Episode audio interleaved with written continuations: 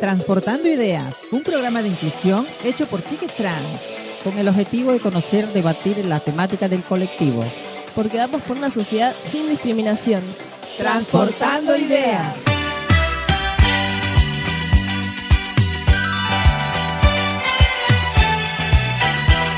Hola, hola, hola, ¿qué tal? ¿Cómo están? Bienvenidos a Transportando Ideas en cuarentena desde casa. Empezamos septiembre, septiembre, estamos 3 de septiembre ya. Eh, qué rápido que se fue agosto. La verdad que julio se me hizo re largo y agosto se fue tan volando que ya estamos en septiembre.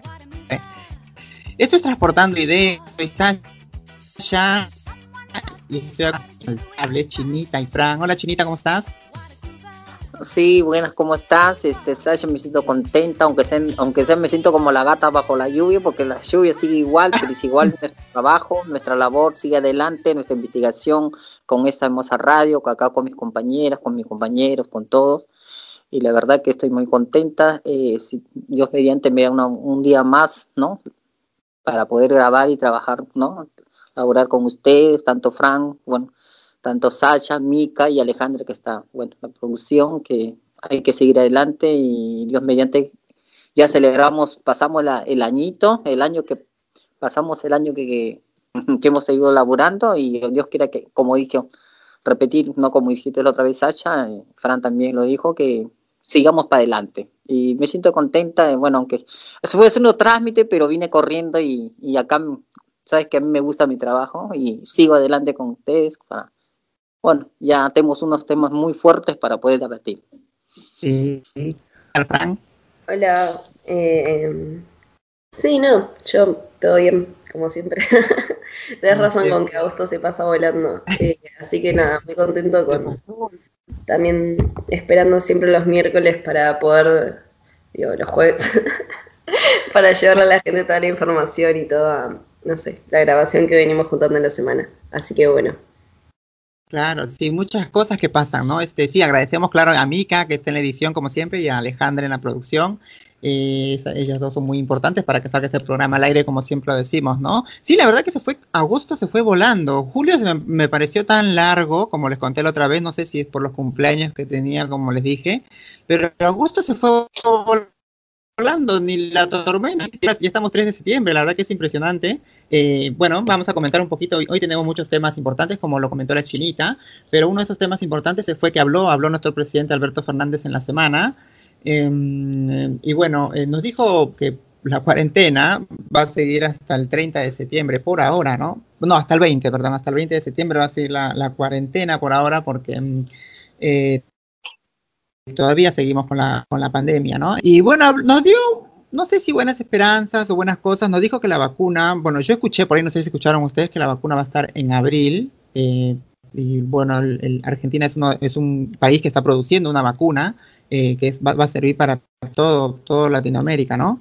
Y también habló un poco de, de, sus detractores, de la gente, ¿no? Y, de, y de, la ayuda que dio toda la gente con la cuarentena, que fue muy útil en sí para, para la sociedad y para toda la gente, ¿no? Porque gracias a eso, eh, Argentina, aunque estamos, este, hay, se ven muchos contagios ahora en estos tiempos, en capital y antes, bueno, habló también un poco de las provincias, ¿no? Porque antes las provincias, como ustedes saben, Cava era lo que estaba más inundado de contagiados, había mucha gente contagiada y ahora, ahora se está viendo mucho, mucho en provincia la gente contagiada. Eso mismo también es por lo, el relajamiento que tenía la gente por allá, ¿no? Porque allá no había tanta cuarentena como acá.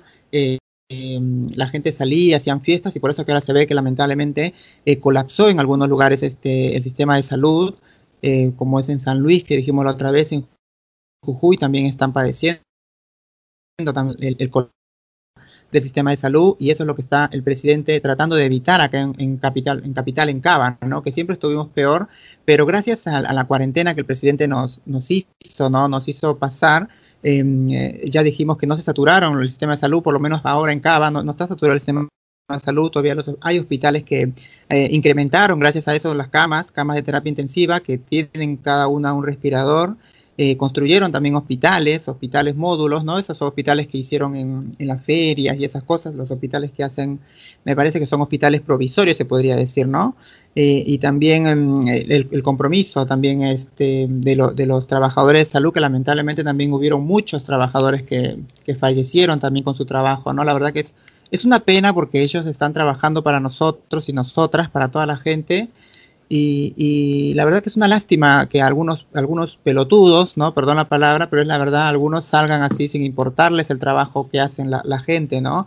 Eh, si no me equivoco, el anteayer o ayer este, despidieron a un, a un, a un médico en el obelisco. Eh, se vio muchas lágrimas, mucha gente llorando. ¿Vieron ustedes ese chico? ¿Qué es? Fran. Eh, sí, no sabía que, habían, que había sido para despedir un médico, pero, pero sí, sí veo todo esto como esta nueva cuarentena, ¿no? Esta nueva situación que creo que Alberto también reconoció que no es la misma cuarentena desde hace unos meses, eh, porque bueno, cada vez hubo más necesidad de salir por distintos motivos, pero bueno, me parece importante que se pueda seguir sosteniendo la medida con ciertas restricciones para ciertas actividades todavía, ¿no? Eh, yo veo mucho ahora que que el gobierno de la ciudad abrió bastantes, no sé, bares, la gente se está pudiendo juntar, o sea, no es la no es el mismo aislamiento que hubo en un principio y pero bueno, no, no me había enterado lo del médico, si querés comentar un poco más. Así sí, sí, sí, sí se juntaron, este, el, el, ministro de Salud estuvo ese día despidiendo, no, del, del SAME, el, el, presidente del SAME estuvo ese día despidiendo con lágrimas en los ojos a un, a una persona muy importante del sistema de salud en el obelisco, lágrimas por todas partes. La verdad que ya em, los, los, enfermeros, los médicos se ven que están este, sobre, sobrepasados con esto ya, porque ellos a, veces ven que su trabajo no está siendo valorado, ¿no? Por, por, por, tanta, tanta gente que sale a la calle, porque mira, ahora estamos, estamos en el pico, hay 10.000, 10.000, este, 11.000 infectados por día. ¿Y qué hacen ellos, este, pobres? Ellos, aparte de arriesgar su vida, eh, eh, también este, eh, la gente no es consciente de esas cosas. Eh, con, contarte, por ejemplo, yo es, algo este, íntimo esto, ¿no? Pero lamentablemente tengo un tío que está también, este, se infectó y él se infectó en el hospital, porque él entró en al hospital por, diabetes, ¿no? Le detectaron diabetes y se, se, internó en el hospital y en el hospital se contagió sin contacto con nadie. Obviamente que lo contagió alguna enfermera o algún doctor desgraciadamente los, los, enfermeros y los doctores se están enfermando en el mismo hospital, tratando a la gente. Y eso es lo que la gente no entiende. Hay muchos médicos que se están muriendo por eso. Y, bueno, como vos decís, el presidente Fernández también ahora habló y dijo ¿no? que está permitido por ahora eh, reunión de hasta 10 personas, pero en espacios públicos, en la calle, no adentro, porque lo que está este, recrudeciendo esta pandemia es la aglomeración, como siempre decimos, no, no, eh, este, no, no juntarse en espacios cerrados, que, fiestas, eh, boliches, eso que hay, hay todavía este, boliches, pero. Dijo em, que no nos relajemos tampoco, em, que, que, que, estemos este, eh, así, sin relajamiento, salir, sí, porque no nos prohibió tampoco. Vos decís la cuarentena no sigue, pero tampoco eh, está relajado. ¿Viste? Yo he visto que hay mucha gente que ya sale a las calles. anoche el pelotudo de casero salió a hacer, anteanoche, perdón, el pelotudo de casero salió a hacer una, una un, hablar mal del presidente. No sé si lo vieron, dijo presidente antes de la puta que te parió. Tonterías que habló después de un presidente que, que le puso el pecho a las balas, la verdad. Este presidente, la verdad, no, sé qué, hubiéramos hecho con Macri o con Bullrich, que dicen que están listos para, están listos para gobernar, que son un par de, pelotudos, la verdad. Hay unos que dicen que, que Alberto Fernández eh, dejó en quiebra al país y se dejaron que como estuviéramos ahora con su gobierno, ¿no, Chinita? Mira, la verdad que a mí me da, me revienta, como te digo, el hígado, siempre mi palabra, bueno, no sé si me estoy, me estoy exagerando, pero yo creo que sabes que Sasha, que esas son, esas son la gente de Macri, son esas personas que prácticamente están en contra del gobierno. Yo creo que este presidente, mm, mm, como te vuelvo a repetir, es como dice, como dijiste vos, este Sasha se está, se está, se está poniendo la camiseta, está, lo está esforzando para que Argentina no esté como otros países latinoamericanos que la gente está muriendo en la calle, no tienen ni para enterrarlo, no tienen ni siquiera, no tienen ni medicina, no hay no hay este, este oxígeno, no hay este esos este esos este ventiladores, ¿no? Para, porque no hay camas en otros países. Yo creo que es la verdad que el presidente está tratando de, no llegar al colapso porque si Argentina también llega a ese, ese, ese, sistema que están llegando otros gobiernos latinoamericanos, qué pena lo que está pasando en México, en Perú, en Brasil, viste, hasta en Chile, viste, que a veces me da, me da, me da, me da coraje, como digo, me, me reviente el hígado porque hay gente que siempre trata de, de, estropear su gobierno. Yo creo que la verdad está malo que las personas que están, se están dejando llevar por, por la gente de Macri, que prácticamente no sé lo que tiene, no, no sé lo que piensa, porque en vez de hacerlo mejor, tratar de apoyar un poco, que yo creo que también la oposición tiene derecho, ¿no? A, también a, a como te digo, a, la, a no a repudiar eso, sino pero a no hacer esas cosas y hacer tanto escándalo y hacer tantas marchas que, viste esas marchas, todas las marchas que están haciendo es en contra del gobierno, pero no te das cuenta, Sasha, que no están distanciados. Algunos están con mascarillas, otros que no, otras, otras personas en escándalo, otros como que, no sé, la verdad que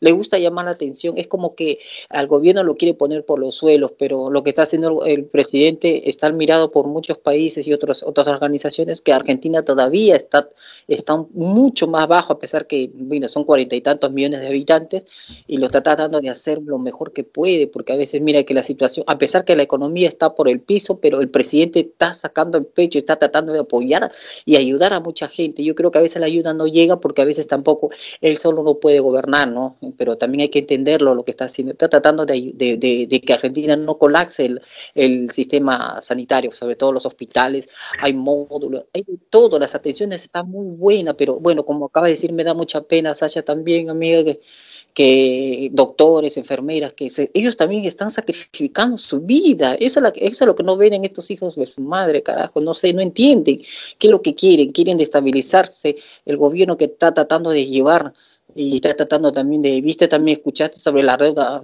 refinanciando la deuda externa, el otro gobierno anterior que no ya se olvidan la gente lo que dejó no sé, a veces no, no, entiendo por qué la gente no piensa, no toma, no toma un poco de conciencia. Todo lo que está haciendo, lo están haciendo como para este, destabilizar el gobierno que prácticamente poco a poco está tratando de aliviar tantos gastos, tantas enfermedades. Y de verdad que no estoy de acuerdo con lo que hace esa gente, la verdad que dice la gente más que el otro también como dices, el pelotudo está fuera de Argentina, está baraneándose, está, está ahí viviendo como rey y, se abre la boca para decir boludeces, como dices, Sasha. La verdad que no entiendo a esa gente, la verdad, que quiere dejarle por los suelos, pero bueno, pero hay que seguir adelante y tratar de, de ver, pues, ¿no? Informar siempre las cosas como uno tiene que ser, porque la verdad que a mí me, me presidente, la verdad que se está tratando, se está poniendo la camiseta, como dicen aquí en Argentina. Sí, Claro, y el tiempo también que, que dice no fue este no fue no fue en vano, ¿no? Porque también sirvió para la ciencia, ¿no? Para, para las investigaciones y gracias a eso Argentina va a producir una vacuna, como lo dije, ¿no? Eh, para toda Latinoamérica y, y, me parece, no sé, escuché comentarios que en abril va a estar, por lo menos ahora tenemos una fecha, ¿no? Porque antes no teníamos una fecha eh, más o menos, ahora, ahora por lo menos nos están dando una fecha específica, más o menos en abril, es que, que, vamos a tener por lo menos la vacuna, ¿no? Que no sé si me parece que escuché que seis meses te dura la vacuna, después, de, por lo menos es algo, ¿no? Hay, uno ya va a poder salir, eh, vas a poder seguir tu vida normal y después de seis meses te vacunas. Eh, y bueno, no sé, hablando de, de, gente, ¿no? Gente que, que, está en contra del gobierno, Fran, vos tenías una información acerca del, del, del expresidente, ¿no? Ah, sí, sí, ay Dios, este señor. Bueno, eh, nada, queríamos comentar brevemente, eh, repudiar también, ya que estamos, como, como venía comentándose allá, eh, los dichos del expresidente Dualde, que en un programa de televisión pública así abierto, dio a entender como que este gobierno no va a llegar al final de su mandato, que va a ser interrumpido por un golpe de Estado. y bueno, claramente eh, hay todos estos sectores que se están movilizando desde el macrismo, podemos ver que, que apuntan hacia eso no solo en Argentina, sino en Latinoamérica, como pasó el año pasado con Bolivia, como pasó hace un tiempo con Vilma en, en Brasil y todos ciertos sectores de, de persecución política y un montón de cuestiones que, bueno, pareciera, ¿no? Que, que apuntan y que piden eso, ¿no?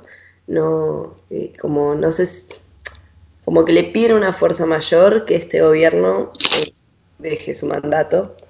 No se sabe a quién, o sí, pero bueno, eh, queremos aclarar que eso no lo vamos a permitir, así que nada.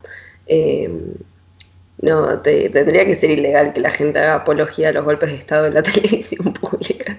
Pero bueno, Y sí, más allá de eso, como venías comentando, eh, Saya, quería agregar una cosita con esto de que tuvimos más tiempo para prepararnos, para investigar, también tuvimos más tiempo para desarrollar el detectar, para preparar los hospitales, para muchísimas otras cosas y que para todo eso también se necesitan fondos, se necesita presupuesto y hoy en día, eh, nada, también estamos pagando una deuda de millones de dólares que a otros países que ni siquiera sabemos bien si, es una deuda legítima. Eh, pero bueno, eh, también es la cuestión de, de, dónde va a salir toda esta plata para, para poder pagar la crisis, ¿no? Y en este contexto comentar que este lunes entró al Congreso eh, la ley del impuesto a las grandes fortunas, que vendría a ser, no sé, para mí personalmente, una solución de, de dónde salen toda la plata para poder financiar esto y que la crisis no, no arrase con la vida de, muchísima gente, ¿no? Eh, este impuesto, por si no lo escucharon nunca, eh, sería, creo que una tasa del, no sé ni si del 5%, creo que menos del 5% a las 50 más grandes fortunas de la Argentina, eh, o sea que afectaría menos de 100 personas. y sería como si te cobrara el 3% y eso son para, nos, para todo el resto es como miles de millones de dólares, lo cual es algo como bastante impresionante, ¿no? Que alguien pueda tener tanta plata. Eh, así que bueno, esperemos que salga porque la verdad es que del gobierno tampoco es que es una un, banco un, que saca, no sé, la plata de una galera mágica. Eh, así que bueno, esperemos que salga la gente que en este momento más tiene y que claramente no, su salud no va a estar en riesgo, su vida, o no es que no va a poder comer si, si le cobran ese impuesto, a comparación de si seguimos nosotros poniendo la plata para poder mantenernos todos los días en un país que está prácticamente paralizado, ¿no? O en un mundo, en realidad, porque no es solo el país. Em, así que nada, eso era. Claro. Me parece que es lo más justo, ¿no? Porque esto, esto va a ser un pago, como dices vos, este, por única vez Em, que es para las personas más ricas del país, ¿no? Porque hay que tener en cuenta también que en los cuatro años de, gestión del expresidente Macri, eh, se dejaron de cobrar impuestos, ¿no? Se dejaron de cobrar impuestos a, estas personas y a las empresas de mayores patrimonios que, tenía en, este país, ¿no? Y la verdad que em, es, lamentable porque mientras que dejaba de cobrar impuestos a esta gente rica, ¿no? Y la hacía más rica, eh, a nosotros y nosotras, la gente humilde, la gente pobre, nos subía la luz, nos subía el agua, nos exigía que nos pongamos abrigo para no prender los aires acondicionados. Es una, es una sinvergüenzada, ¿no? Pero bueno, esto lo pagarán alrededor de 12.000 argentinos y argentinas que, poseen las mayores fortunas, como decimos, eh, que son superiores a 200 millones de pesos. Nada más, nada más que tenga 200 millones de pesos, vas a dar el 2%, este, Fran. Eh, y con esta medida más o menos se podrá recaudar más de 300 mil millones de pesos, ¿no? Que, ayudará, ayudará esto, lo recaudado para, para las cosas que se necesitan, ¿no? A ver, por acá creo que lo tenía anotado, para las cosas en que se invertirá este dinero, ¿no? Acá tengo. Se invertirá primeramente en, equipamiento, medicamentos y vacunas para el sistema sanitario que se están necesitando, necesitando mucho en estos momentos, ¿no? Para mejorar la infraestructura y la calidad de vida de los barrios populares, obviamente que es para la gente más necesitada apoyo a las pymes para cuidar el trabajo argentino, aumentar la producción y distribución de gas y para el programa de respaldo a estudiantes de Argentina que es el Progresar, ¿no? Y vamos a recalcar también que esto este, está siendo estudiado por otros países también, que por la crisis económica, no, no solamente Argentina es el que está debatiendo este aporte, están también más de 10 países como España, Rusia, Chile, Ecuador, Suiza, Reino Unido, Alemania, Dinamarca, Estados Unidos, ¿no? Y bueno, como dice acá, la reconstrucción de la economía argentina necesita de todos los que más tienen, pueden ayudar mucho con muy poco. Pero la, la verdad que es este, lamentable escuchar que esta gente sea tan ratona, tan apretada, ¿no? Que les cueste tanto de, tanto dinero que tienen, les cueste tanto dejar un 2%, que es eh, lo mínimo de lo que, de lo que, de lo que ellos eh, incrementaron con Macri. Porque Macri este, les, les dejó ganar un 7%, 7 puntos, ponele, ¿no? Y ellos ahora lo que tienen que dar es, un punto de lo que de lo que ganaron, o sea, muchísimo menos de lo que tienen. Y no, no, no, no comprendo cómo puede ser gente tan ratona de no querer por lo menos ofrecer. Ellos tendrían que ofrecer la ayuda Eh, Maradona, por ejemplo, que me parece que es uno de ellos, este, eh, me escuché, no, no me cae bien, a mí no me cae para nada bien Maradona, pero la verdad que me gustó la actitud que tuvo poniéndose, este, eh, poniéndose en manos de, Alberto Fernández y diciéndole que está muy bien eso, que los que tienen más tienen que pagarlo y que él se ponía a recaudo de lo que, de lo que decía, ¿no? que él sí va, va, va, a dar la parte de, dinero que se le pida para la gente humilde, porque la verdad que lamentablemente, como decimos siempre, los que le están pasando peor es la gente, la gente que no tiene nada, la gente pobre, ¿no? Que Macri hizo más pobre en este en sus cuatro años, porque hizo más ricos a los ricos y más pobres a los pobres. Lamentablemente la gente de clase media desapareció y se convirtió en gente pobre, en gente indigente, ¿no, Chinita?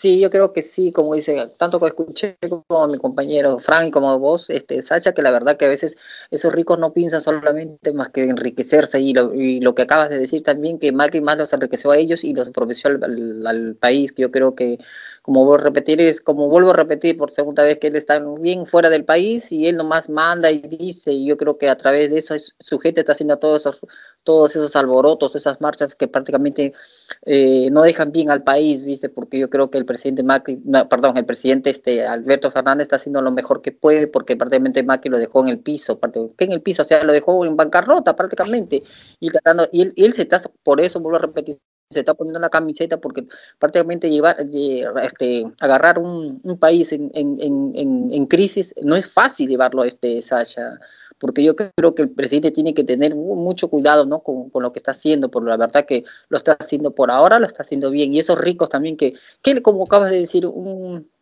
sacarle 1% para ellos es, Dios mío, un dolor de cabeza, y si se han enriquecido demasiado tanto tiempo, durante cuatro años no han pagado impuestos, la verdad que no sé, no, no piensen. Los ricos son así, son bien egoístas, solamente quieren enriquecerse a la cosa de los pobres, pero me da mucha pena que hay mucha gente que a veces no tiene ni para llevarse un pan digno en la boca, no tienen una pieza, a veces duermen en las calles, niños abandonados, a veces, no por sus padres, sino por, por lo que la misma sociedad a veces este, no tiene para comer. En las provincias, Sacha, uy, tú eres como, yo veo mucho, mucho investigo mucho que las provincias están prácticamente no tienen ni agua, toman agua del río contaminado, ¿por qué? Porque a veces la ayuda no llega, no porque no, no el presidente no puede, no, no, no quiere, sino que a veces cada, cada, cada departamento tiene un, gobernador que prácticamente también los gobernadores, ahora eh, los gobernadores este, tienen que ponerse también las camisetas porque no todo se está llevando bien, viste, ahora como acabas de decir, este Jujuy, Jujuy y Salta se están contaminando demasiado de, la enfermedad, no sé, ahora ya no solamente es Buenos Aires, ahora están las provincias, que ese es otro dolor de cabeza para el presidente, y prácticamente él tratando de, está tratando de, ayudar a todo lo que pueda, porque a veces la situación económica no, aporta mucho, porque porque como acaba de decir, dejó el otro presidente que prácticamente está pasando linda fuera del país y mira lo que estamos viviendo. Gracias a Dios este presidente se, se, está tratando de llevar bien las cosas, ¿viste? está tratando de hacer su gobierno como lo, con lo que hay, con migajas, pero está sacando adelante, está tratando de ver sobre todo, ¿sabes qué? A su gente, a su pueblo, que no, que no, se, que no, que no muera más gente, ¿viste? No, que está tratando de ayudar. Eso, es la enfermedad de este, de este, de este siglo, bueno, como repetir, lo sacaron de un laboratorio, no vino del cielo. Y bueno, Sasha, ¿qué te puedo decir, amiga? Claro, sí. Pero bueno, qué, largo que se hizo, este primer bloque, chicos y chicas, así que bueno, me parece que tenemos que ir con algo de música. Sin antes de dejar de recordarles, obviamente, que, por favor se sigan cuidando, eh, se laven bien las manos con abundante agua y jabón, siempre con barbijo y tapaboca, y los dos metros de distancia, ¿no? Que es lo, más, lo principal para, esta, para evitar esta enfermedad, chicas y chicos. Bueno, nos vamos con algo de música y regresamos con toda la información que tenemos hoy.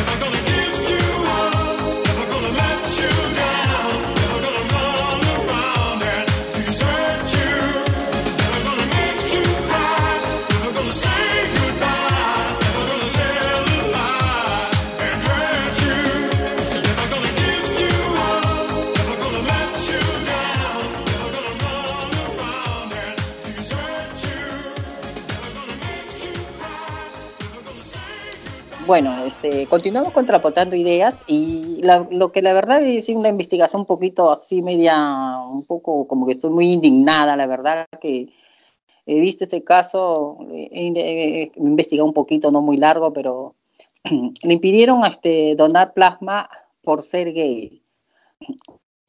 ¿Me entiende? Y hizo historia en su, se volvió viral. O sea, este chico creo que se llama Emiliano, este, si no me equivoco, eh, hace unos tres días un joven de la provincia de Santa Fe logró recuperarse del virus, o sea, del COVID. En Santa Fe para, se fue a Santa Fe, o sea, estuvo en Santa Fe y se presentó a, un hospital de Santa Fe para, para donar plasma, pero fue discriminado y rechazado por ser gay. Él se presentó en el hospital para ayudar a enfermos pero fue discriminado y contó su drama. El domingo 30 de agosto del, del 30 de agosto del 2020 a la 1.32. Esa fue una discriminación. ¿Qué opina Sasha? ¿Qué opina Frank sobre esta discriminación de este muchacho? Y también tengo otra otro tema también sobre una escritora. La verdad que a veces no sé por qué las leyes, o bueno, las leyes no, perdón, me equivoqué. No sé por qué la gente que discrimina a una persona por ser gay, siempre ese, ese sistema, ese, ese, ese dilema siempre va a estar en, no sé, si acá ya hay, para mí hay, este, la verdad, y hay leyes para poder, este, hay libertad de, de, de ¿no? De libertad del, del colectivo LGTBIQ y más. Y también hay otro temita también que puedo presentarles también acá sobre una escritora británica que Rowling, es creadora de Harry Potter, o sea, del libro acusada de discriminación. En las redes la calificaron de, transfóbica, la escritora británica, que se niega a, considerar que las mujeres trans sean mujeres. En diciembre ya protagonizó un escándalo por, sus dichos. Ahora redobló su apuesta en Twitter. O sea, explayemos un poco más el tema porque esta es una escritora británica de 54 años, es acusada de adherir al movimiento radical feminista excluyentes trans, en, siglas en inglés, que define al, género de los seres humanos de ocurrirlo de acuerdo por sus órganos reproductivos. Por eso fue una vez más la, la, acusar, la acusa de comentarios creo que esta es una persona que prácticamente es como que te puedo decir muy cortita, Sacha. La transfobia ese es el miedo, el odio, la falta de aceptación a la incomodidad frente a las personas transgénero. ¿Qué opinan, chicos, chicas?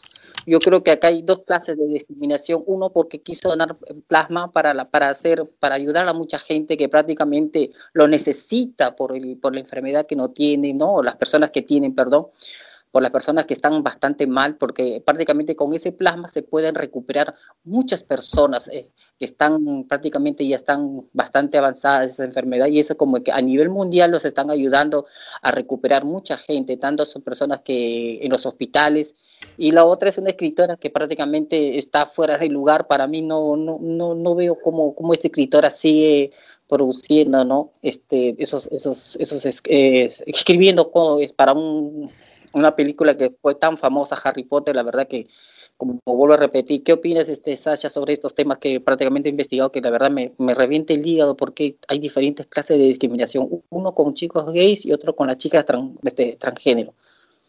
Sí, Fran me parece que quería opinar, Fran, a ver. Em, no, sí, yo quería opinar con respecto a lo primero de esto de, de donar plasma, lo mismo se vio hace poco cuando alguien quiso donar sangre, eh, y no pasa solo en Argentina, sino que pasa en, muchísimos países. Y es algo terrible, ¿no? Pensar que nuestra sangre, eh, por ser homosexuales y por tener, entre comillas, muchas comillas, eh, prácticas homosexuales, está contaminada o algo así, o que es peligrosa. Entonces, nada, me parece la verdad algo bastante aberrante, ¿no? Porque científicamente ya se comprobó que nuestra sangre más allá de la práctica sexual que tengas, eh, no, no, no tenés ni una, no hay una enfermedad por ser gay o cosas así como se pensaba en una época, me parece que es tiempo de, seguir adelante esos discursos. Eh, y con respecto a la escritora, Sasha, ¿querés eh, opinar un segundo que se me está por apagar la computadora?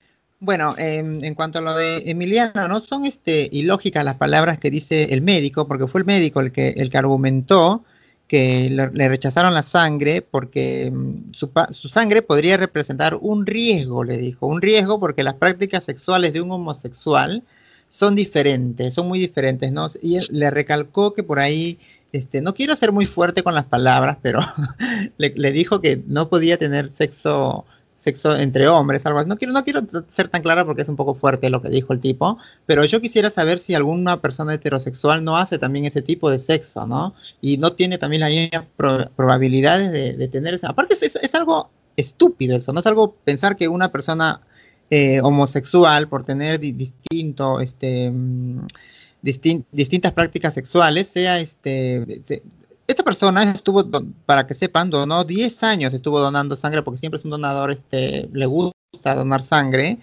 Eh, donaba sangre tres veces al, año, siempre durante 10 años donaba tres este, veces al año, ¿no? Se llamaba Emiliano Ibaldi. Y tenía coronavirus. Lamentablemente, después de pasar esta enfermedad tan fea, ¿no? Del coronavirus, porque dice que la agarró feo, estuvo mal en el hospital, eh, después de decidir seguir donando sangre, donar plasma, que se necesita, se necesita tanto este, esta plasma para para curar a tanta gente, que lo traten así, en lugar de aplaudirlo, de, de, darle ánimos, ¿no? de, agradecer su, su obra, su, su, su, caridad que tiene ante la gente, porque no cualquiera dona sangre. Donar sangre es, es algo privilegiado para alguna persona, algo que, que la gente eh, tendría que valorar muchísimo en estos tiempos, por lo menos más, todavía el plasma, ¿no? Que te cura, que cura, bueno, no, no está todavía, me parece, eh, comprobado, pero sí ayuda muchísimo para la recuperación de una persona con COVID, ¿no?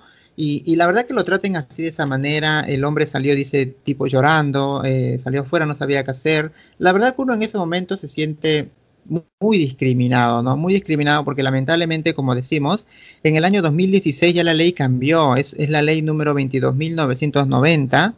Que, que, prohíbe cualquier tipo de discriminación, cualquier tipo de pregunta que no se tiene que hacer, que antes se hacía, sí, eso sí, antes se hacía, hace eh, más de cinco años se hacían esas preguntas, yo lo conté también, eh, que me preguntaban, hacían las preguntas si habías tenido eh, relaciones sexuales con una persona de tu mismo sexo, que ahora ya no lo hacen. No, entiendo por qué hay algunos doctores que se toman la libertad o se toman el, la pelotudez de, preguntar esa cosa cuando no, no se tiene que preguntar eso ya, porque no importa ahora eso. Claro, o sea, está comprobado que no tiene nada que ver, que no va a afectar al sistema de nadie, que si te dona un homosexual plasma o un heterosexual o cualquier persona, eh, o sea, somos personas y nuestro plasma no es un plasma gay o un plasma trans, tipo, es un plasma y fin y sirve y ayuda un montón. O sea, y la verdad es que todas las personas que están donando merecen eso, merecen un reconocimiento y un aplauso porque es un esfuerzo que uno tiene que hacer y encima lo hace por voluntad y para ayudar a los demás. No es lindo ir y que te pinchen y que te saquen sangre. Eh, y hay gente que lo hace para... porque sabe que eso a mucha gente le puede servir, le puede salvar la vida o le puede ayudar a mejorarse y que encima nada, te discriminen así. O sea, hoy en día realmente está comprobado que no, no, no es diferente, nuestro plasma no es diferente nuestro organismo por quienes decidimos ser con nuestra orientación sexual. O sea, no tiene nada que ver, es un, son mitos y cosas del pasado que sabemos hoy en día que no, que está científicamente comprobado que eso no te, no, no, que es exactamente igual. O sea, es esto del ADN, no hay un ADN gay, no hay un ADN heterosexual, tipo, hay ADNs y punto. Y bueno, ya con respecto a la escritora, sí, la, ¿cómo se llama? J.K. Rowling, me parece, eh, la que escribe Harry Potter, que la China había mencionado un poco antes. Eh, sí, no, es hace años que esta mujer viene diciendo estas cosas y cada vez está como generándose una figura, ¿no? Como más representante de un de cierto sector que se hace llamar feminista, que, que, nada, que entiende por mujer a la persona que nació con útero, por así decirlo. Eh, y bueno, y que rechazan lo, la identidad trans como si fuera algo, como si fuera una ideología, ¿no? Y no como si fuera una identidad. es claramente un problema muy grande eh, que dentro de nuestros espacios, digamos, no sé, de feminismo y que supuestamente luchamos todos por la igualdad, por el, género, para que deje de arruinar nuestra vida, eh, nada, la gente siga discriminándonos dentro de esos movimientos. Así que bueno, espero que pronto le entre en la cabeza a ella y a toda esa gente que no, que separa las cosas por la biología cuando vemos que, esto, que el género es una construcción totalmente cultural, ¿no? Y bueno, no sé si quieren agregar algo más de este tema, pero si no, quería mencionar algo que tiene que ver también con la niñez que veníamos hablando el otro día y con cómo el género es algo tan cultural. Eh, no sé, ¿quieren decir algo más con respecto a esto? ¿O cambio de tema? Claro, este, la verdad que da, bronca, ¿no? Da bronca que todavía sigan existiendo la gente este, con ese pensamiento, ¿no? De que de que el sexo o, la, o, la, identidad de género depende mucho de la sexología de cada persona, ¿no? O, de, o del aparato sexológico que tenga cada uno, ¿no? Que si tienes vagina eres mujer o si tienes pene eres hombre, ¿no? Y así. Y la verdad que me parece raro que, que esta mujer siendo feminista hable de esa manera porque por lo menos acá en Argentina el feminismo está del lado de, de nosotros y nosotras. Así que no entiendo la verdad qué tipo de feminismo puede haber en ese país. La verdad que es muy muy este, reprobable ¿no? La, la, actitud de esta mujer, que la verdad que no, no tendría que tener difusión ni, ni, medios, ¿no? Así que es la última vez que la tocamos, nunca más hablamos más, no tener difusión. Pero bueno, hay gente ignorante todavía en este mundo y bueno, estamos para, para, para enseñar y para, para um, enviar, nuestras, nuestras, nuestra bronca también, porque la verdad que nos da bronca esas actitudes, pero ¿qué se va a hacer? Todavía sigue habiendo mucha gente ignorante en este mundo. Yo creo que deberían sancionar a esos doctores que hacen hacen discriminación contra la contra el colectivo. Yo creo que esos que esos esos doctores deben estar para mí preparados para poder es que tratar de llevar a, todas las personas eh, por su por su profesión siendo doctor ayudar apoyar a las personas que donan sangre porque es bueno, ¿no? Porque y deberían sancionar a esos doctores porque no creo que están preparados para poder eh, atender a muchas personas, ¿no? Educadamente. No sé si será no sé si lo estará diciendo bien, porque deberían sancionarlo. Para mí deberían sancionarlos, porque ya hay una ley. A mí me pareció raro, este, se, se pronunciaron la gente del hospital, eh, el director del hospital se pronunció pidiendo disculpas hacia la persona, que no, ellos no tenían nada que ver, pero sin embargo me parece raro que el chico Emiliano, Emiliano eh, no quiso dar más, más detalles acerca del médico que lo, que lo trató de esa manera, ¿no? Es raro eso, pero bueno, sí, la verdad, como dice la chinita, tendría que tener algún castigo porque eso ya no debe existir, porque esos papeles, como dijo este tipo, este, este, formulario ya no tiene que estar, ese formulario ya hace, ya eh, venció, hace muchos años ya no, ya no tiene que estar esa pregunta en un formulario, no entiendo cómo el médico este le, pre, le hace esa pregunta y por eso mismo le dice que no puede donar sangre. Y también les, les digo una cosa, no lo quería decir, pero le dijo que eh, no, puede donar sangre porque eh, el sexo anal es muy infectológico. Muchos se infectan por tener sexo anal y, eso es lo que decía la gente. No entiendo, pues si acaso los heterosexuales no tienen ese tipo de sexo. Yo, hay mucha gente que tiene. Yo no quería hablar de este tema porque bueno, es algo fuerte, pero es así. ¿Ah? Los heterosexuales no tienen ano, no hacen caca. Son totalmente diferentes a nosotros. pueden usar nuestra sangre. Pero bueno. Gente, gente, gente incrédula, gente no sé que todavía sigue, sigue en las épocas cavernícolas, pero bueno, cada uno que sea feliz con su vida, que haga lo que quiera y que nos permitan este, hacer buenas obras, ¿no? Porque esto es una buena obra, como lo decimos. Eh, la sangre no tiene valor, no, no este, tiene valor más bien dicho, pero no cuesta, ¿no? No cuesta, porque la verdad que si le pusieran un precio a la sangre, eh, tendría mucho valor, tendría, costaría mucho y la verdad que hay que agradecer mucho esos eso, porque se necesita mucha sangre, muchos dadores de sangre piden muchos dadores de sangre porque hay mucha gente que lo necesita y en estos momentos más, ¿no? Que estamos en esta, en esta situación de pandemia. Fran. Eh, sí, ¿Querías hablar algo de la infancia trans? Sí, sí, porque el otro día, eh, ya hace varios programas que venimos charlando sobre este tema y me parecía como que siempre me queda vista dando vueltas en la cabeza que después digo, ah, esto lo quiero decir después. y nada, hubo varios temas que me quedaron como flotando así con el tema de las infancias trans, que es como, o sea, si nos preguntamos cómo un chico puede darse cuenta de que es trans, yo me pregunto cómo podemos darnos cuenta de que un chico también eh, es cisgénero, vendría a ser, ¿no? ¿Cómo sabe un nene de 5 años que es un nene y no es una nena? O otra cosa. O cómo saben, por qué asumimos, o sea, está tan naturalizado que, o sea, no existe lo trans, que no, no nos damos cuenta que también, ¿por qué pensamos que los chicos pueden darse cuenta que son nenes o son nenas más allá de que nosotros le decimos que son eso? Eh, es lo mismo con los nenes que son homosexuales o esas cosas, tipo, la gente dice, ay no, pero es re chiquito para darse cuenta de que es homosexual, pero a los cinco años a los nenes le preguntan si ya tiene novia o qué sé yo, y todo el tiempo le entender que le tienen que gustar las nenas. Digo, ¿y cómo sabes que ese nene le gustan las nenas? Tipo, tiene cinco años, o sea, si no puede saber que es gay, tampoco puede saber que es heterosexual. Eh, o sea, damos a entender como siempre que, que lo nuestro es lo raro y que para eso tenés que ser consciente de que está siendo raro, tenés que elegirlo y no es lo que todos te decimos que tenés que ser, pero tal vez eso es lo que ni siquiera nos preguntamos si es normal eh, pensar que un chico de esa edad que tipo no, no son seres sexuales, no son seres tipo que, no sé, que aún así manifiestan sus gustos, pero no, no sé por qué pensamos que, es normal que pensarlos como heterosexual o como cisgénero. Y bueno, más allá de esa pregunta, que después me gustaría saber qué piensan ustedes, eh, quería leer un pedacito de una página de un libro que se llama Yo Nena, Yo Princesa, eh, que lo escribió Gabriela Mancilla, que es la madre de, una niña que a los tres años eh, le dijo que se llamaba Luana y que era una nena trans. Y bueno, eh, dice así. Pasa que no estamos acostumbrados a que un niño o niña nos contradiga y encima tenga razón en lo que dicen. Los niños no son tontos por ser pequeños. Los subestimamos. Entienden, saben, perciben y lo manifiestan todo a través del juego y el lenguaje en los mejores casos. Y después agrega, invito a todo aquel que piense esto a que vista a su hijo o hija con ropa puesta a la que acostumbra usar, que lo obliga a salir a la calle, le cambia el nombre masculino por femenino y lo lleva al jardín, a que tenga una vida social. Veamos cuánto ese niño soporta que lo traten de esa manera sin manifestarlo en algún momento. Claro que que castigándolo y golpeándolo por ahí se puede lograr que, por ejemplo, un niño salga a la calle vestido de niña y si se llama Carlos acepte por miedo que le digamos María, pero no va a estar feliz.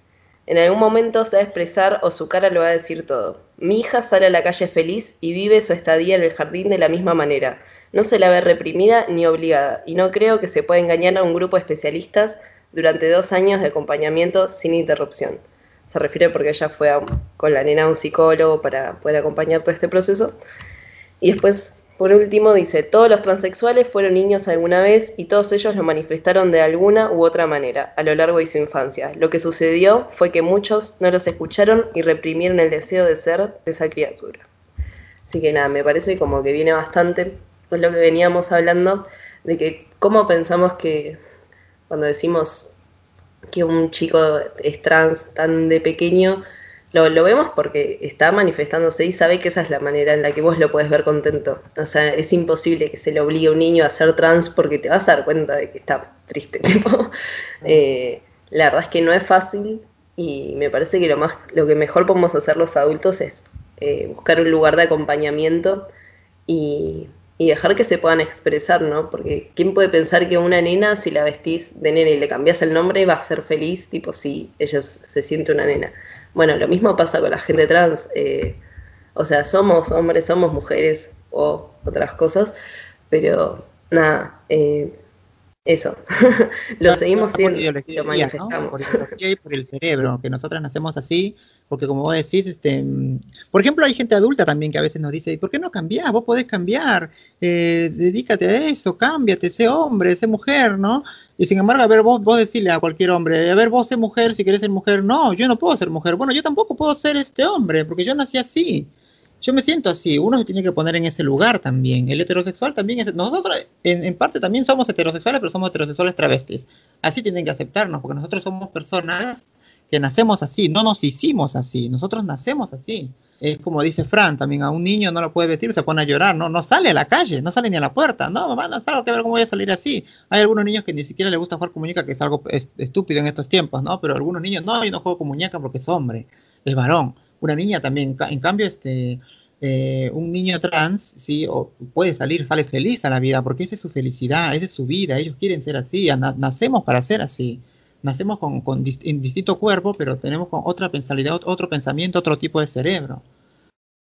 Y estaría bueno que más adelante también los niños puedan seguir usando cosas de niñas y poder seguir siendo niños, y las niñas por jugar cosas de niños y seguir siendo niñas pero bueno, creo que apuntamos a eso y que si alguien te dice que se siente de otra manera, siempre hay que escuchar eso. Y que no hay un tiempo donde nos damos cuenta de eso, sino que nuestra identidad, así como todo, es algo que vamos construyendo. Eh, no es como que yo nazco y digo, ah, soy trans. O porque me doy cuenta después, eh, sino que tiene que ver con toda mi vida y con toda mi historia y cómo todo se va dando.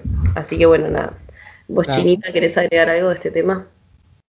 Sí, sí, gracias, Fran, pero yo me he dado cuenta que ahora la niñez es más despierta que antes, ¿viste? La, ahora los niños, ¿no? Los, los, los, pibes, como dicen aquí en Argentina, son más despiertos y como estaba escuchándote, Franco, acá mi compañero, que la verdad que los niños se sienten felices y si, si nacen niñas y quieren ser niños, bueno, hay que apoyarlos, hay que tratar de llevar, este, comprenderlos y llevar a un psicólogo para que ellos puedan desarrollarse como ellos se sienten bien, sin tener miedo, sin tener peligro porque aparte, como vuelvo a repetir, siempre voy a seguir diciendo que acá hay leyes, que hay leyes que prácticamente no los cumplen, ¿viste? Igual hay un niño que se siente niña, bueno, pues que si quieren sus padres, yo creo que los padres tienen que ser más tolerantes porque ahora la, la, la juventud es diferente, la, y tanto como la adolescencia también tratar de, sobre, tratar de ayudarlos, apoyarlos para que así la sociedad no los margine, se sienten seguros, se sientan seguras también, tanto los chicos trans como las chicas trans, para que ellos puedan desarrollarse como una persona normal, como cualquier persona, ¿no? Desarrollarse, estudiar, salir adelante,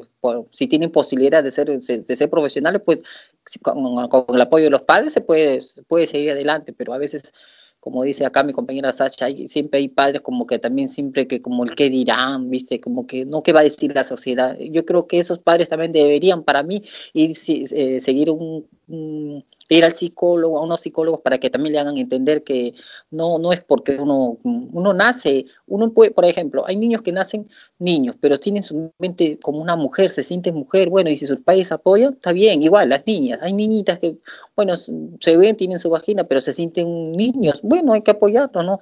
No porque nacen así ya, bueno, son enfermos, ¿no? Como antiguamente decían, yo creo que hay que apoyar un poco más los, también, ¿sabes qué? Hay que tratar de que los padres también vayan a unas clases para que ellos también tengan un poco más de tolerancia para con sus hijos y comprendan un poco más que la sociedad siempre, siempre chicos, chicas, todos, todos, siempre la sociedad a nivel mundial siempre va a ser, lo va a discriminar en cualquier parte del mundo, sea un país este, industrializado, un país muy, un país muy, como te digo, muy, en los países muy, como te digo, más tolerantes, pero siempre va a haber estos, estos casos que, en, que el mundo no va a cambiar, siempre va, va a haber gente que no discrimine tanto todo el colectivo, y, ¿no?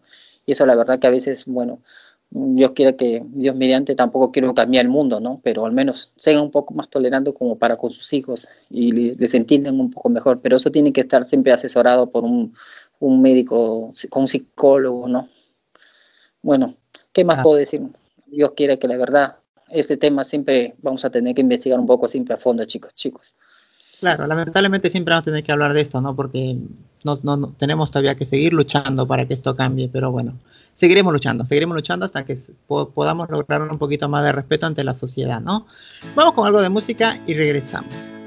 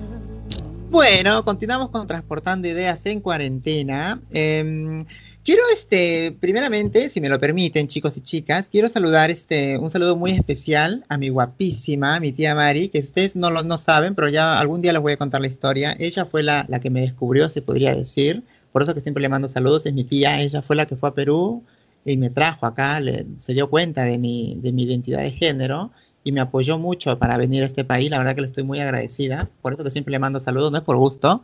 Y sabe que la quiero muchísimo. Así que le mando saludos porque ayer estuvo de cumpleaños y siempre le voy a estar agradecida. No sabe que soy un poco ingrata, pero sabe que la quiero muchísimo. Y también a mi papá, claro que mañana tiene también cumpleaños, también que lo quiero muchísimo y ya, ya lo llamaremos. Lamentablemente estos tiempos no podemos juntarnos como se dice por la pandemia, pero bueno, saben que siempre en, en mi corazón están. Y bueno, cambiando de tema, un tema muy importante que también a veces este, es bueno tocarlo, ¿no? Porque hemos tocado ya la infancia trans eh, la semana pasada y la semana antepasada. Y sería bueno también hablar un poquito de, de, la vejez trans, ¿no? De la gente madura trans, de la gente que llega eh, a más de 60 años, 50 años, que lamentablemente es muy poco, muy poca la probabilidad de nosotras, las chicas y los chicos trans, de llegar a esa edad porque nuestro, nuestros años de, de, vida, nuestro límite de vida mayormente es de 35 a 40 años por la misma represión que nos da la sociedad y, y, y el gobierno, ¿no?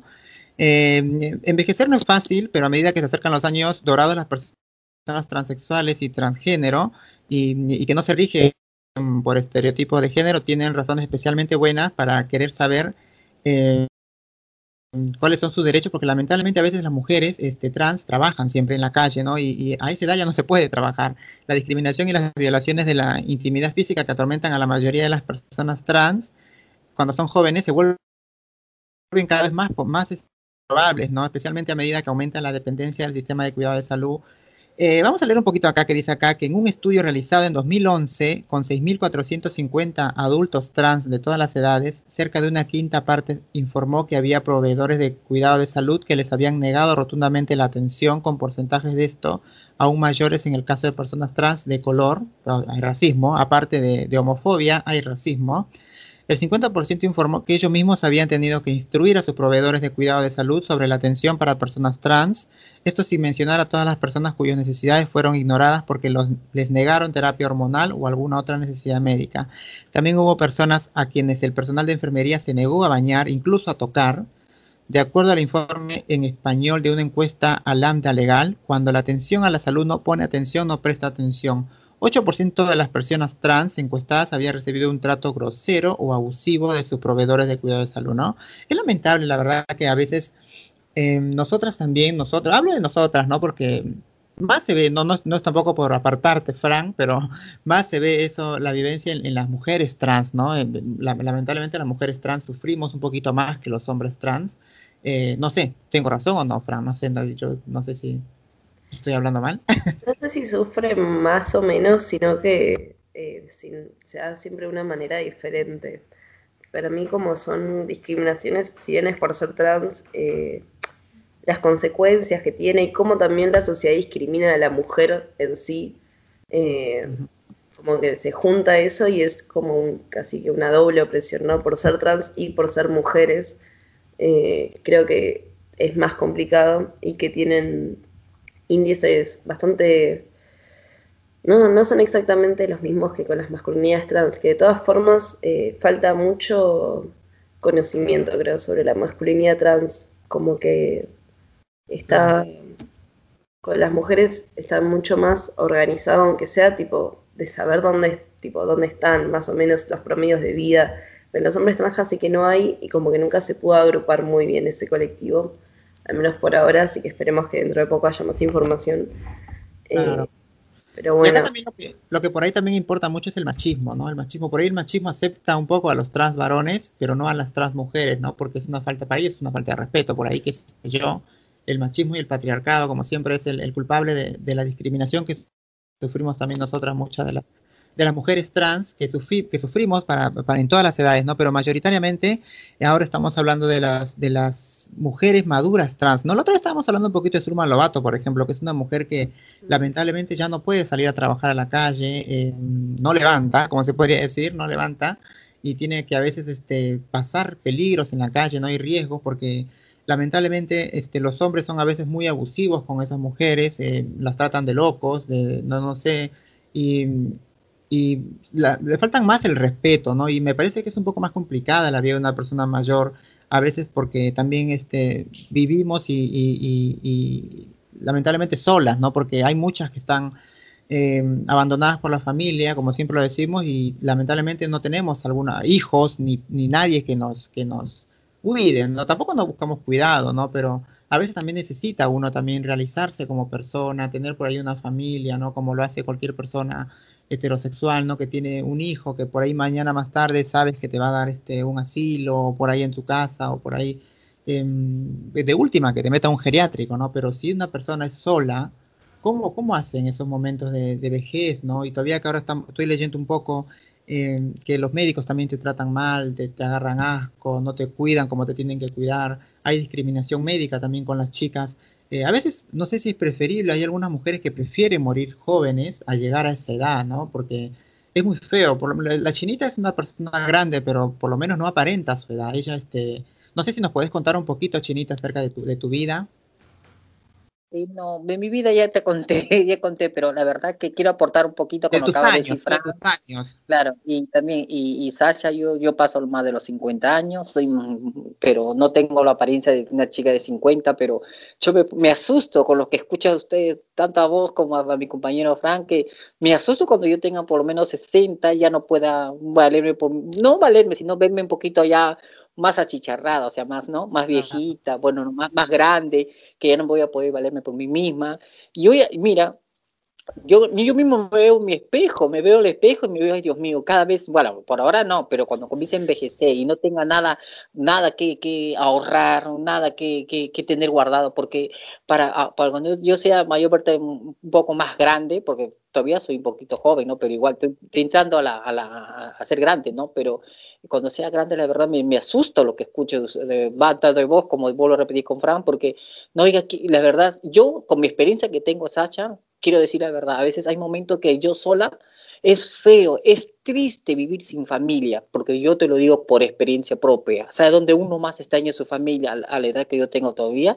Este, es cuando uno está enferma. Cuando uno está enferma no tienes nadie que te dé un vaso de agua, nadie que te dé por ejemplo, cómo te sientes. A veces te da fiebre en la noche, levantarte mm, así, em, temblando, a veces agarrándose de la pared. Incluso yo tengo una experiencia muy triste cuando a mí vine con una amiga de Perú, bueno, vinimos para trabajar, está claro, ella, ella su trabajo para, para vivir juntas, pero ella, bueno, agarró y se fue y me dejó cuando yo más lo necesitaba. Me tuve que arrastrar más de un metro para tomar una pastilla con agua cruda y lo tengo bien presente y me asusta mi soledad, porque yo ahora con lo que estuve un poco mal, bueno, los pasé más o menos, so, me deprimo a veces, pero trato, ¿sabes cuál es mi lema? Que yo cuando me deprimo trato de hacer cualquier cosa, me pongo a leer, me pongo a limpiar, a escuchar música. Hay momentos que la depresión, hay que luchar contra la depresión. Yo sé por qué te digo, Sasha, pues siempre te he dicho, tanta Fran, y a ti, Sasha, agradezcan que su madre esté a su lado, esté viva, su pa bueno, tu papá, tu familia, porque es feo,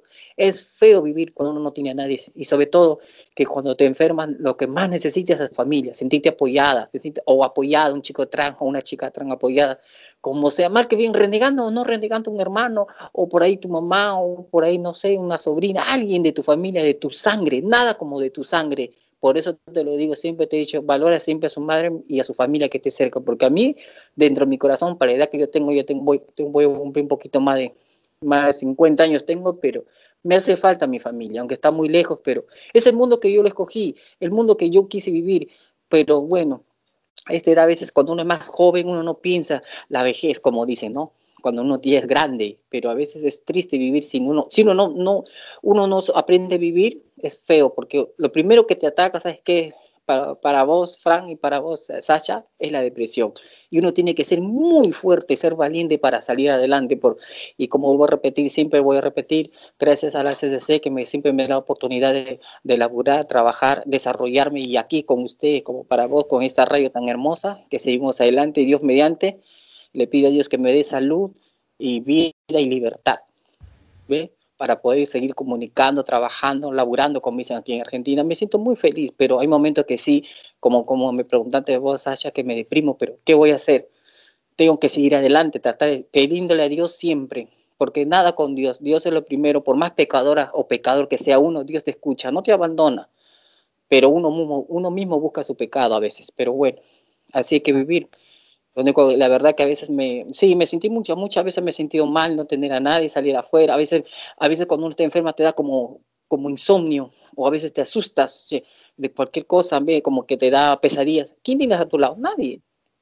No tienes a nadie. Yo no, a mí, bueno, en mi caso mío, yo te digo, en mi caso no tengo a nadie, pero lo único que me pongo a rezar y echarme a dormir, tomo un vaso de agua para los nervios y listo.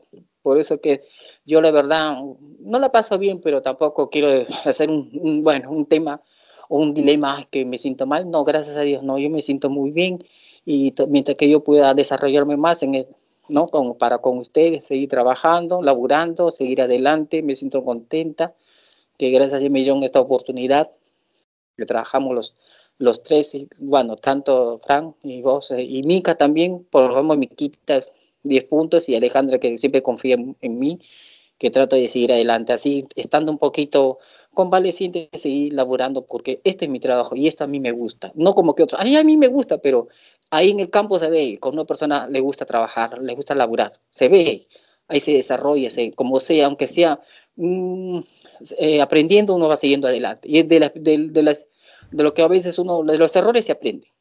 Y es así. La verdad que y acá, también lo lo que importa mucho también acá es el Estado, ¿no? El acompañamiento del Estado. Y lo bueno de este país, por lo menos, es que acá tenemos inclusión laboral, que es lo, es lo importante acá en esto, porque una persona trans puede, puede entrar a un trabajo y la verdad que eso ayuda muchísimo porque puedes trabajar, en, trabajar y asegurar tu, tu obra social o asegurar una jubilación que te puede servir después más adelante para tu vejez, ¿no? Eso es algo bueno que tiene este país porque en otros países, por ejemplo, no tienes ese derecho. En otro país tienes que morir sola, sin ayuda de nadie salir, lamentablemente tener que seguir saliendo a la calle. En cambio acá por lo menos tenemos ese derecho, ¿no? Sería bueno que por ahí, por ejemplo, averigües también vos, Chinita, algo de alguna forma de poder jubilarte, alguna forma de poder este, em, tener alguna obra social o, o, algún acompañamiento del Estado, porque vos tenés derechos también en este país y también como lo que es, este, por ejemplo, el derecho a, la salud y, al, testamento, porque antes ni testamento teníamos, no teníamos derecho de, dejar nada a nadie, ahora sí podemos firmar testamentos con nuestra identidad, con nuestro nombre y esas cosas. Así que podrías averiguar eso, Chinita, porque tenemos derecho a eso, como digo, de salud y la vivienda también. Sí, Pero bueno, sobre todo de la vivienda. Si Dios quiere, bueno, ya transcurre el tiempo. sí, Fran. Sí. Nada, que quería decir que también nuestra comunidad, por lo general, eh, no somos muy de. Eh, hablado también, sí, de rasgos generales, de tener hijos. Eh, es un tema para nosotros, pero bueno, eh, como que paternar o maternar no es algo que. Claramente que podemos adoptar, que los hay hombres trans que eligen embarazarse y hay mujeres trans que embarazan gente, pero o que ya tienen hijos y después transicionan, pero es como poco común de nuestra comunidad también, ¿no? Por nuestras eh, salidas laborales y por un montón de cuestiones y condiciones de vida. Pero bueno, eh, pasa esto de al no tener familia y no tener eh, gente más joven que nos cuide de grandes, casi que quedamos en parte dependiendo de, de, la misma comunidad, me parece. creo que hay varios lugares que conozco de mujeres trans grandes que viven como juntas, como en comunidad. Y, bueno, creo que, como dices allá, tenemos por suerte ciertos derechos y que hay que, hay que hacerlos valer para poder pasar también una vejez más eh, acompañados y con las cosas que necesitamos y no teniendo que, salir a trabajar cuando nuestro cuerpo nos pide que, descansemos. Eh, así que bueno, me parece que es estar un poco más informado sobre todo eso y y también el lugar ¿no? que tiene la vejez en nuestra sociedad, más allá de lo trans, es como algo que pareciera que, desde el punto de vista de esta sociedad es como algo que, como que pesa, por así decirlo, en el resto de la sociedad, la sociedad joven o en la sociedad que, que trabaja. Y, para mí es nada que ver, eh, que hay un montón de gente grande, no solo que sigue trabajando y produciendo, sino que pueden hacer un montón de otras cosas y no sé, o sea, verlos así como, ah, ya está, ya llega hasta tu punto, eh, como de utilidad, pareciera que es algo que ahora se puede descartar, ¿no? Más o menos que esa es la visión un poco del capitalismo. Y bueno, creo que, que espero que podamos empezar a cambiar eso y, y nada, demostrar que aunque seamos grandes podemos seguir haciendo un montón de cosas que son re necesarias, tipo. Eh, así que bueno, eso. Claro. Sí, bueno, este, averiguar un poquito, Chinita, ¿no? Averiguar un poquito de, tus derechos, y ver si, este, de percibir alguna jubilación o algún tipo de obra social, por ahí pues, algo, algo puedes conseguir, es cosa de investigar. Pero bueno, vamos con algo de música y regresamos con la última parte del programa, porque hoy la verdad que el programa se hizo re largo, ya regresamos.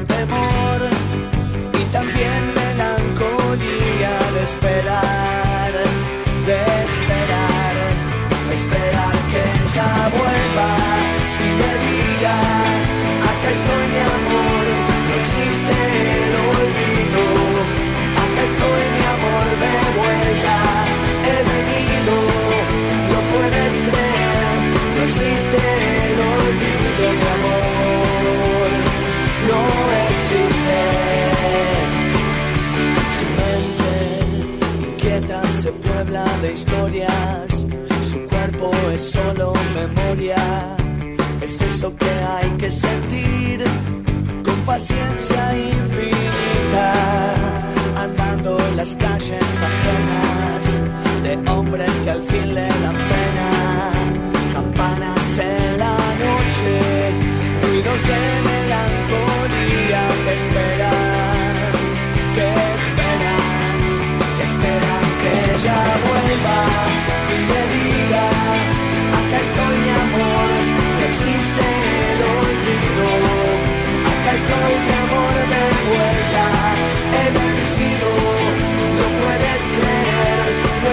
tener olvido mi amor. No existe.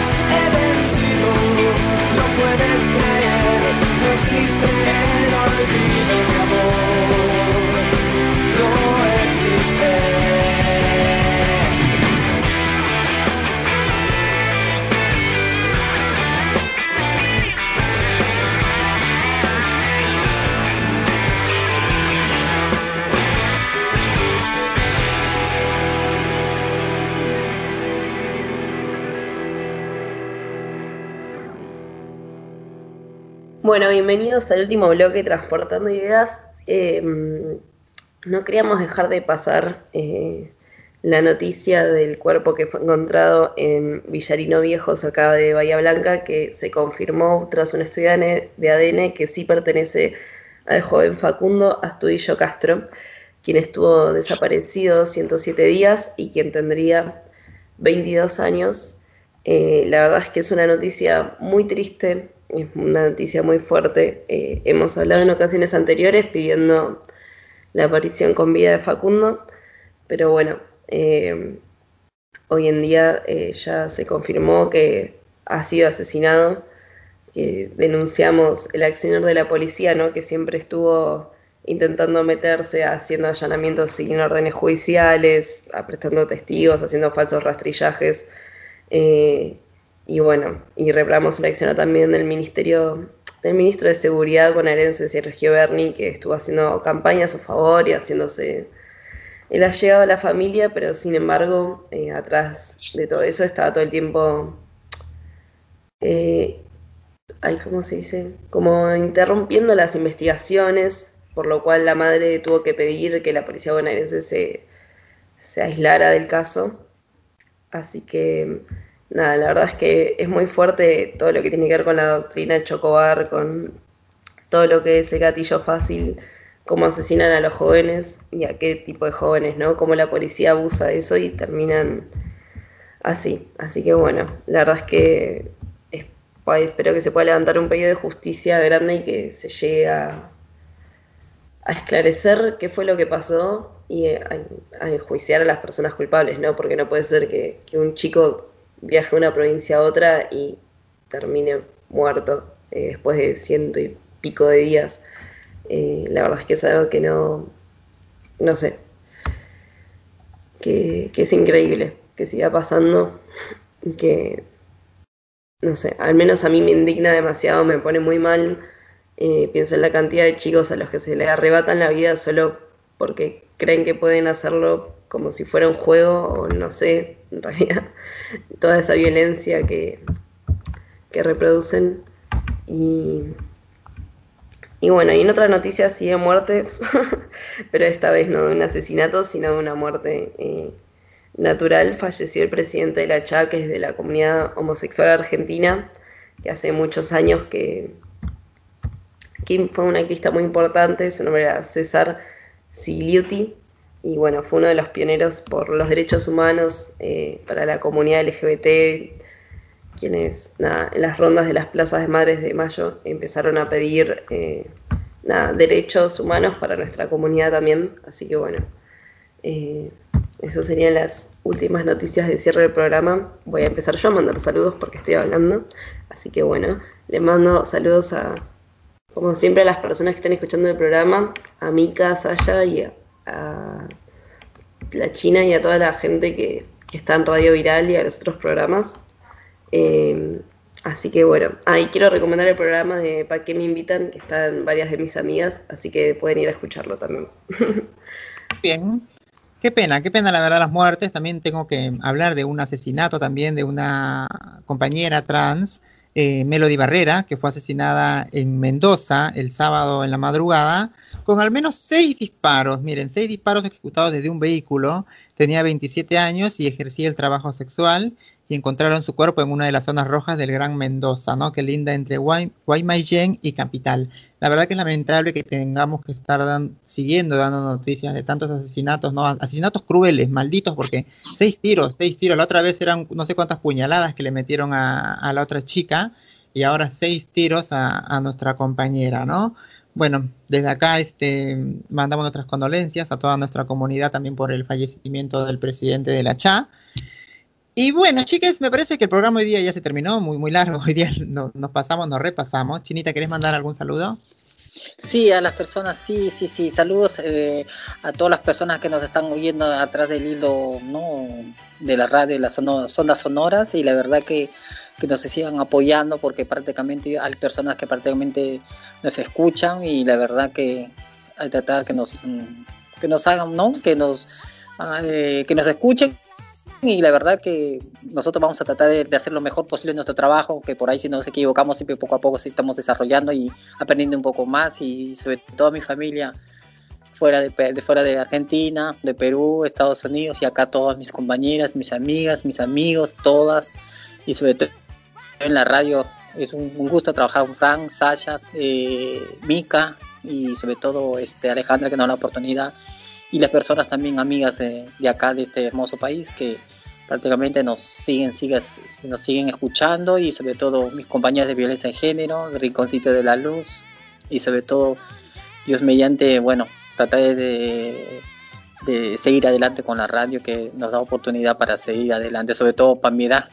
Me siento muy feliz y seguir, si Dios me da vida, salud y libertad, estaré con ustedes. Dios mediante. Claro. Gracias. Bueno, Fran, ¿no querés nada más que decir? No, ya mandé mis saludos antes porque me había olvidado que vos también tenías una noticia más. Así que vos ya puedes mandar tus saludos. No hay problema, yo quiero mandar saludos como siempre a mi mamita, a mi papito que está, va a estar de cumpleaños mañana, espero que lo festeje re bien, la, ya la voy a llamar, eh, a mi hermana Vanessa como siempre, a mi guapísima que muy feliz cumpleaños, la verdad espero que lo hayas pasado re lindo, a Gonzalo, a toda mi gente linda que nos está escuchando acá y en Perú, por favor mi gente linda de Perú sigan cuidándose todavía, están en primer lugar, la verdad que es muy lamentable, están en el segundo lugar o primer lugar de Latinoamérica. Espero que se cuiden mucho, por favor. Quiero que me duren un poquito, muchos años más, nada que un poquito, muchísimos años más. Los quiero mucho y los extraño a todos por allá. Y toda mi gente de Argentina también cuídense mucho, ya saben, el barbijo, eh, lavarse las manos con abundante jabón y los dos metros de distancia. Muchas gracias Mica por la edición, Alejandra por la producción. Esto fue Transportando Ideas, gente. Que tengan una linda semana.